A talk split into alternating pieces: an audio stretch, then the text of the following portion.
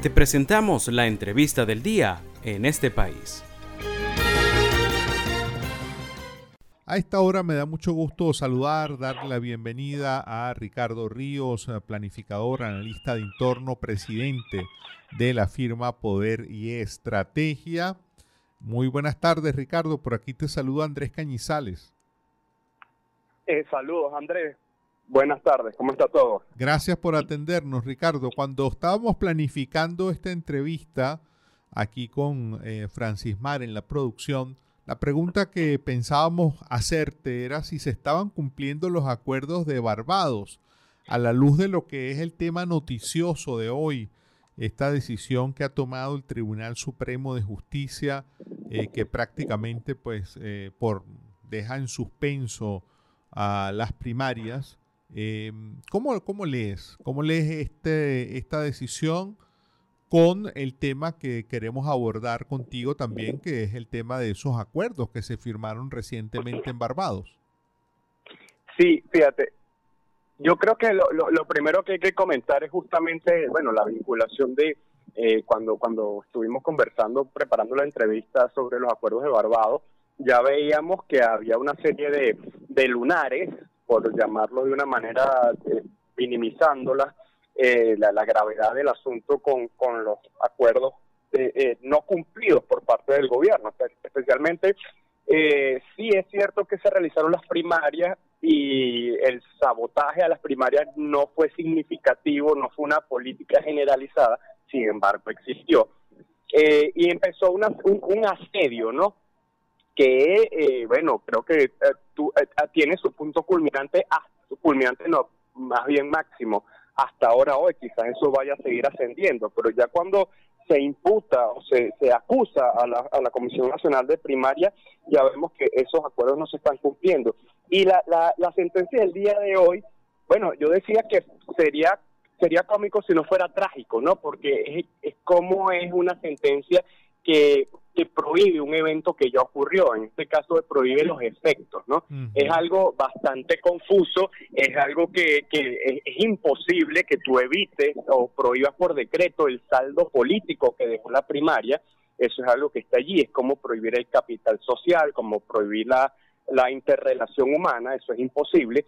Sin embargo, creo que el objetivo es más bien, bueno, eh, consolidar el, el, darle el mensaje de la inhabilitación de María Corina, pero sobre todo eh, es eh, la, la, la, intimidación, ¿no? Hay un tema allí de, enardecer, por una parte, eh, buscando desbocar el, la, gran, el, la gran narrativa del gobierno y en boca de Jorge Rodríguez es em, que la guarimba y la violencia se va a apoderar de Venezuela.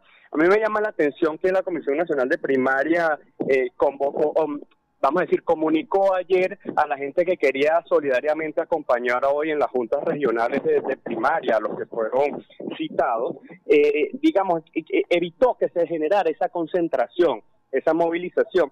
Y eso es algo que llama la atención porque quizás tenían la información o, era, o es una hipótesis que, bueno, eh, tendrían que evitar eh, cualquier cualquier respuesta violenta de infiltración que no es difícil y ya se ha vivido antes, ¿no? Entonces creo que esta esta decisión del TSJ viene más por allí de, de, de, enardecer para para pues eh, eh, que, que quizás un sector de la oposición se desboque y poderle dar eh, legitimidad a aquella narrativa de que son violentos, mm. porque por la vía electoral están perdidos en vista que son minorías. Claro, en, relación con, ese tema de, los escenarios, a la luz de lo que ha ocurrido en las últimas dos semanas, por un lado esos acuerdos de Barbados, una presión como mucho más evidente de Estados Unidos de que haya una salida electoral a cambio de eh, flexibilizar sanciones, la posibilidad de que el gobierno tenga más ingresos en el corto plazo la combinación de todos estos elementos, ¿cómo, cómo hacen, cómo se combinan en tu, en tu análisis de lo que podemos esperar en Venezuela en estas semanas ya finales? Estamos, eh, pasado mañana comienza el mes de noviembre, está ya terminando este año 2023. ¿Cómo, cómo proyecta Ricardo Ríos estas últimas semanas del año? Sí, fíjate, yo creo que lo primero que hay que hacer una distinción entre los acuerdos de Barbados y el, y el acuerdo de Estados Unidos o el gobierno de Estados Unidos con el gobierno de Venezuela. Porque este segundo eh, se viene llevando desde hace varios meses y no es público. Vemos los efectos, pero no es público, a diferencia del acuerdo de Barbados, que pareciera ser más como un anexo de, este, de esta gran eh, negociación de Estados Unidos-Venezuela, en donde sí hay una firma, un documento explícito que evidentemente no se está respetando. Ahora, creo que el acuerdo de Estados Unidos con, con, el gobierno de Venezuela va un poco más allá. Eh, creo que, por supuesto, el gran tema allí es el, el, petróleo. Sin embargo, pues también hay un tema reputacional que Estados Unidos debe cuidar seguramente, y con eso aterrizo en la respuesta, los próximos los escenarios previsibles sea eh, un costo político producto de estas decisiones del gobierno nacional, eh, quizá pudiera, por ejemplo, eh, volverse al esquema de sanciones para el oro. si nos fijamos la, la, digamos la, la, decisión, el documento de la OFAC sobre sobre Miner, CBG Minerven, la empresa de oro de Venezuela, no tiene fecha la licencia. que la, la petrolera sí tiene fecha, son seis meses eh, renovables y ya Schlumberger y otras empresas han, manifestado su intención de regresar a Venezuela y son y son decisiones que seguramente no no tiene tiene un cálculo de mucho más allá de seis meses de modo que es improbable que volvamos al esquema de sanciones petroleros sin embargo probablemente haya esquema de, de sanciones personales de sanciones al oro otro tipo de presión porque Estados Unidos va a continuar eh, necesita continuar con, con, digamos, un proveedor, aunque no sea tan confiable como antes, de petróleo. Y paralelamente, pues se, se, apretará, digamos, eh, habrá algunos cuellos de, de, botella, eh, por llamarlo de algún modo, en, en otras cosas que no sea el, el petróleo. Pensando en esto que estás diciendo, donde probablemente el tema de las sanciones, las sanciones petroleras eh, esa flexibilización eh, se mantenga en el tiempo porque Estados Unidos está requiriendo también de petróleo. La situación internacional parece jugar a favor del gobierno de Nicolás Maduro.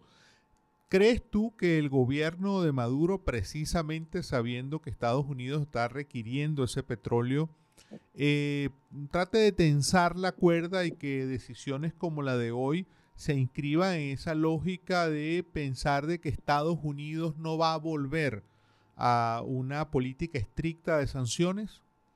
Sí, yo creo que sin duda ese ese es el cálculo, que creo que es un cálculo un poco osado, porque bueno, no, no estamos hablando de Arabia Saudita, que tiene petróleo ligero y tiene una producción enorme, ¿no? Estamos hablando de un país con un petróleo pesado que requiere muchísima inversión, en donde al lado tenemos a, a Guyana, que también está explotando petróleo, es decir, no somos el principal y único proveedor, de modo que creo que eh, es una apuesta alta, pero probable, en donde, bueno, yo voy a, a tensar la cuerda, tal como tú indicas, eh, teniendo y corriendo ciertos riesgos, pero que seguramente habrá tendrán algún manejo de información adicional que les dice que no van a no se van a retirar las licencias petroleras. Entonces, eh, yo creo que el análisis para los escenarios se basa en dos ejes, ver cómo evoluciona la negociación con Estados Unidos al tiempo que vemos eh, cómo va a ser el crecimiento de una candidatura no única, porque no vamos a tener una candidatura única opositora, pero sí una candidatura hegemónica y eso además tiene el correlato de, del oficialismo del candidato muy disminuido, que en este caso es Maduro. Es decir, si nosotros tomamos esos dos ejes, eh, creo que las decisiones se van a enmarcar en cuanto a cómo evolucionen esos dos elementos, ¿no? Y allí creo que una hay, que estar atentos a las declaraciones del Departamento de Estado que, que pues ha sido visto todo lo que ha ocurrido esta semana y el día de hoy ha sido prudente ¿no? en, en las declaraciones y eso es algo que llama la atención. Mm.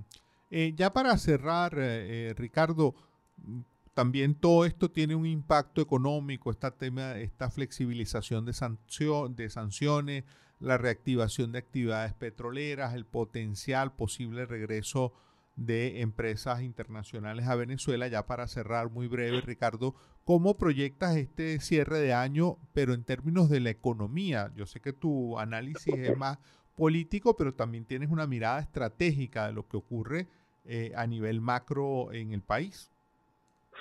Sí, sin duda que esto, e, e, el hecho que se quiten las sanciones, que se hayan levantado las sanciones en materia petrolera, implica que eh, el el, bueno, PDVSA va a vender el petróleo y ya lo está haciendo sin descuento. Eso alivia inmediatamente la caja y puede seguramente traer en pocas semanas un aumento de gasto público y eso con una economía tan maltrecha eh, va, a traer un impacto positivo, eso no hay duda. Eh, en el corto plazo va, va, a haber un impacto creo que moderado y más para final de año eh, de, un, cierto crecimiento económico que pudiera ser sostenido de acuerdo a cómo evolucione la situación en cuanto a, pues venta del petróleo. Mm. Te agradecemos mucho, Ricardo.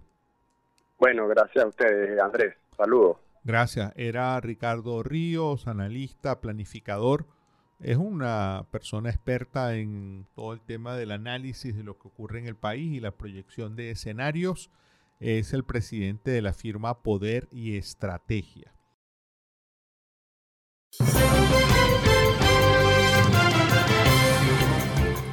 Esto fue la entrevista del día en este país.